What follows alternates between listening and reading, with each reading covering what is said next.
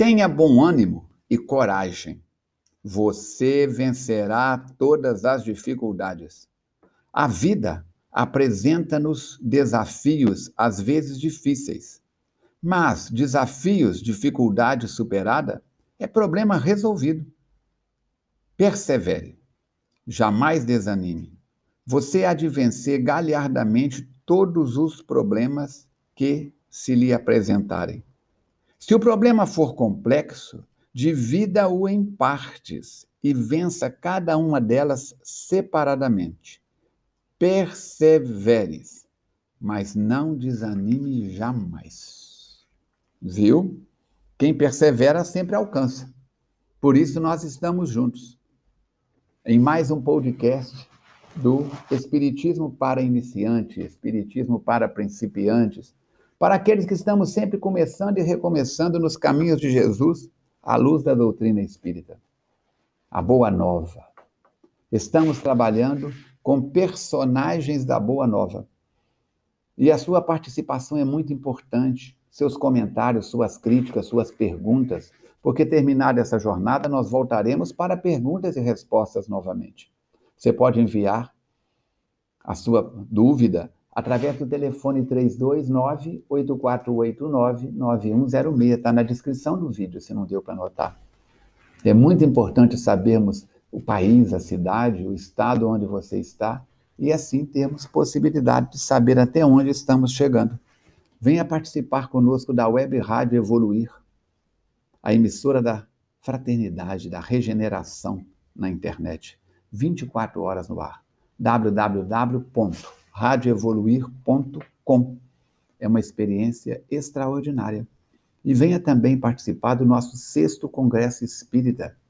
Começou agora dia 1 de maio e vai por 30, 40 dias com mais uma jornada de expositores de diversos pontos do Brasil. Juntos, chegamos mais longe. E você é a pessoa mais importante do nosso trabalho. Hoje vamos viajar pelos degraus do Templo de Jerusalém. Seu nome não é citado nos evangelhos. Nem as tradições apostólicas o registraram de alguma forma que alcançasse os nossos dias. O evangelista João, o mais jovem dos doze, é o único a narrar seu encontro com Jesus. No capítulo oitavo do seu evangelho, nos versículos 2 a 11, portanto, deve ter sido testemunha ocular. Diz ele: As folhas do outono juncavam o chão. Terminadas estavam as festividades dos tabernáculos, ou a festa das tendas, considerada pelo povo de Israel a mais espetacular de todas as festas. Para celebrar, cada família devia construir nos arredores de Jerusalém uma cabana de folhagens na qual residia uma semana. As cabanas deviam relembrar aos filhos de Israel que Yahvé fizera morar nelas quando saíram do Egito, peregrinando pelo deserto. Dos rituais fazia parte toda manhã uma procissão dos sacerdotes que desciam o Monte Moriá até o Monte de Siloé, acompanhados pelo povo, levando as palmas ao som do chofar, que é um longo chifre de carneiro que serve de trombeta. Colhida a água em vaso de ouro, tornava a multidão a subir a colina do templo, onde os sacerdotes derramavam o líquido misturado com vinho no altar dos holocaustos. Jesus viera a Jerusalém para participar da festa e permanecera, concluídas as festividades, pregando, ensinando. Naquele dia, ele estava próximo à porta Nicanor, no lado leste do templo, chegando pelo caminho do Monte das Oliveiras, acompanhada dos discípulos. Então, um grupo de fariseus, em meio a um grande alvoroço, lhe trouxe uma jovem mulher aparentemente apanhada em flagrante adultério. Diga-se que, entre o povo de Israel, a definição de adultério não era a mesma para o homem e a mulher. O homem somente era acusado de adultério se tivesse, se tivesse relações com uma mulher casada ou noiva, porque entendia-se agredia outro homem. A mulher, adulterando, agredia o matrimônio. Suspeita de adultério, era submetida à prova da água amarga, devia beber uma monstruosa bebida à base de pó apanhado no templo. Se vomitasse ou ficasse doente, era considerada culpada. Surpreendida em flagrante, a pena era a morte, que igualmente era aplicada à mulher que fosse violada dentro dos muros da cidade, pois supunha a lei que dentro da cidade, se ela tivesse gritado por socorro, teria sido ouvida e socorrida. Os fariseus submeteram a adúltera ao julgamento de Jesus. Em verdade, embora tivessem olhos de lince para todas as faltas do próximo, a questão daquela hora visava muito mais aproveitar o incidente para armar uma cilada ao profeta de Nazaré do que zelar pela pureza do matrimônio. Eles chegam e jogam no chão, na frente dele, e ela fica ali sem coragem sequer de erguer os olhos. Sabe que delinquira e conhece a penalidade. Sabe igualmente que ninguém dela se apiedará.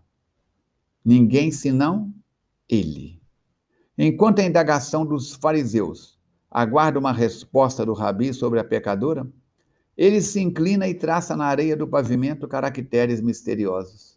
Que escreveria ele? O nome do, do cúmplice que se evadira? O nome do marido que, ferido no orgulho, permitia fosse sua esposa tão vilmente tratada? Narram intérpretes do texto evangélico que ele grafava a marca moral de, do erro de cada um. Curiosos, os que ali esperam a sentença de morte para se extasiarem no espetáculo de sangue e impiedade podiam ler: ladrão, adúltero, caluniador. Em síntese, suas próprias mazelas morais.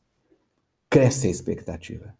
Jesus se ergue, corre o olhar percustrador pela turma, pela turba malta dos acusadores, que o sentem atingir-lhes a intimidade e diz tranquilamente: Aquele dentre vós que estiver sem erro, atire-lhe a primeira pedra.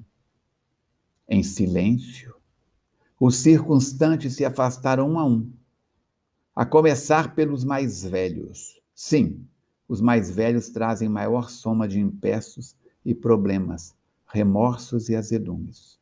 No meio da indecisão geral, Jesus tornou a traçar na areia sinais enigmáticos. Quando o silêncio se fez, ele se levantou. Ali estava a mulher, à espera do seu castigo. Se todos os demais haviam partido, ela devia esperar dele a sentença e a execução. Mas a misericórdia ergueu, ergueu a miséria moral e lhe disse: Mulher, onde estão os que te acusavam? Ninguém te condenou? Ninguém, Senhor, ousou responder a meia voz. Então, em vez do sibilar mortífero das pedras, ela ouviu as palavras do perdão e da vida. Nem eu tampouco te condeno. Vai e não tornes a pecar. As anotações evangélicas se resumem ao episódio. Contudo, o espírito Amélia Rodrigues nos conta que naquela noite a equivocada procurou o mestre na residência que o acolhia. Fala da fraqueza que a dominara nos dias moços, sentindo-se sozinha. O esposo, poucos dias após o patrimônio, retornara às noitadas alegres e despreocupadas junto a amigos. Ela se sentira carente e cedera ao cerco do sedutor que a brindava com atenção e pequenos mimos. Nada que desculpasse reconhecia-se culpada. E agora, consumada a tragédia, para onde iria? O esposo não a receberia após o espetáculo público. Também não poderia contar com a proteção paterna, porque fora levada à excração pública. Não simplesmente recebendo uma carta de repúdio, o que poderia servir até como indenização ao seu pai, pois o marido que assim procedesse deveria devolver uma parte do dote da noiva ao sogro. Não havia lugar para ela em Jerusalém que seria dela? Só e desprotegida. O mestre então lhe acena com horizontes de renovação, discorrendo sobre a memória do povo que é duradoura para com as faltas alheias. Ela sente nas entrelinhas que deverá buscar outras paragens, lugares onde não a conhecem, nem o drama que acabou de viver. Na despedida, Jesus a conforta. Há sempre, no rebanho do amor para as ovelhas, um lugar para aqueles que retornam e desejam avançar. Onde quer que vás, eu estarei contigo, à luz da verdade. No archote do bem, brilhará à frente, clareando o teu caminho. Dez anos passados, e ele é em Tiro, em casa humilde onde recebe peregrinos cansados e enfermos, sem ninguém. Um pouso de amor ela erguera ali. Não esquecera jamais daquele entardecer e da entrevista noturna. Tornara-se uma divulgadora da boa nova, de seus lábios brotavam espontâneas as referências ao doce Rabi. Sempre, sempre, alentando as almas, enquanto limpava as chagas dos corpos doentes. Foi no cair de tarde que lhe trouxeram um homem quase morto.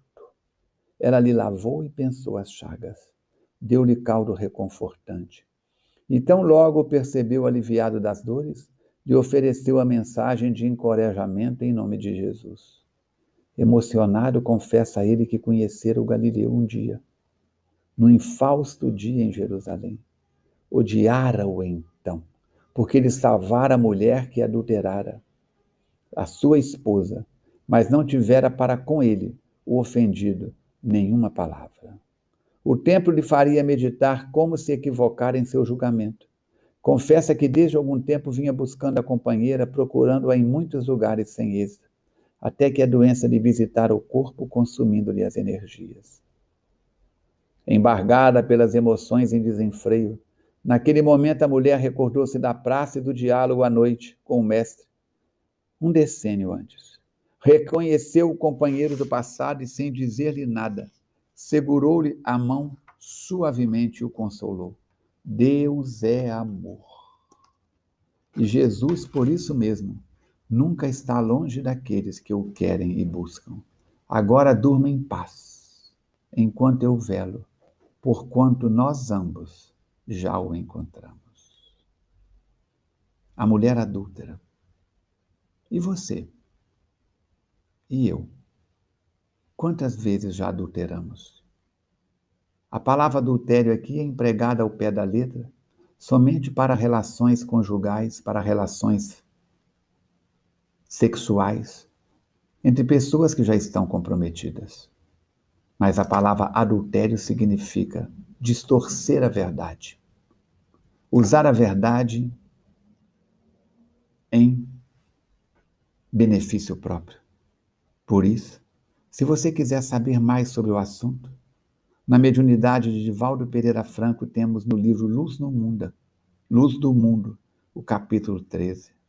Pelos Caminhos de Jesus, o capítulo 15. Humberto Holden vai nos falar no capítulo 92 da sua obra Jesus Nazareno. E muitos outros autores citam essa passagem como uma das mais expressivas do exemplo de Jesus, que não cai na armadilha dos fariseus. Se ele diz, perdoem a mulher, seriam apedrejados os dois, porque ele estava indo contra a lei de Moisés. Se ele diz, apedrejem a mulher, seriam apedrejados os dois, porque ele falava em perdoar 70 vezes sete. Cuidado com o adultério. Cuidado com as armadilhas do mundo. Oremos mais, vigiemos sempre, e coloquemos, como se diz popularmente, as nossas barbas de molho. E quem não tiver barba é uma metáfora. Coloque a mente, a alma de molho. Estamos juntos nessa jornada. Esse canal de podcast é seu. Você é a pessoa mais importante. Utilize tudo isso. Faça contato conosco através do telefone que nós citamos sempre, para que juntos possamos chegar a mais corações e evitarmos o adultério, seja do corpo físico, seja da verdade, seja de sentimentos, seja do que for. Até o nosso próximo podcast, se Deus quiser e Ele quer.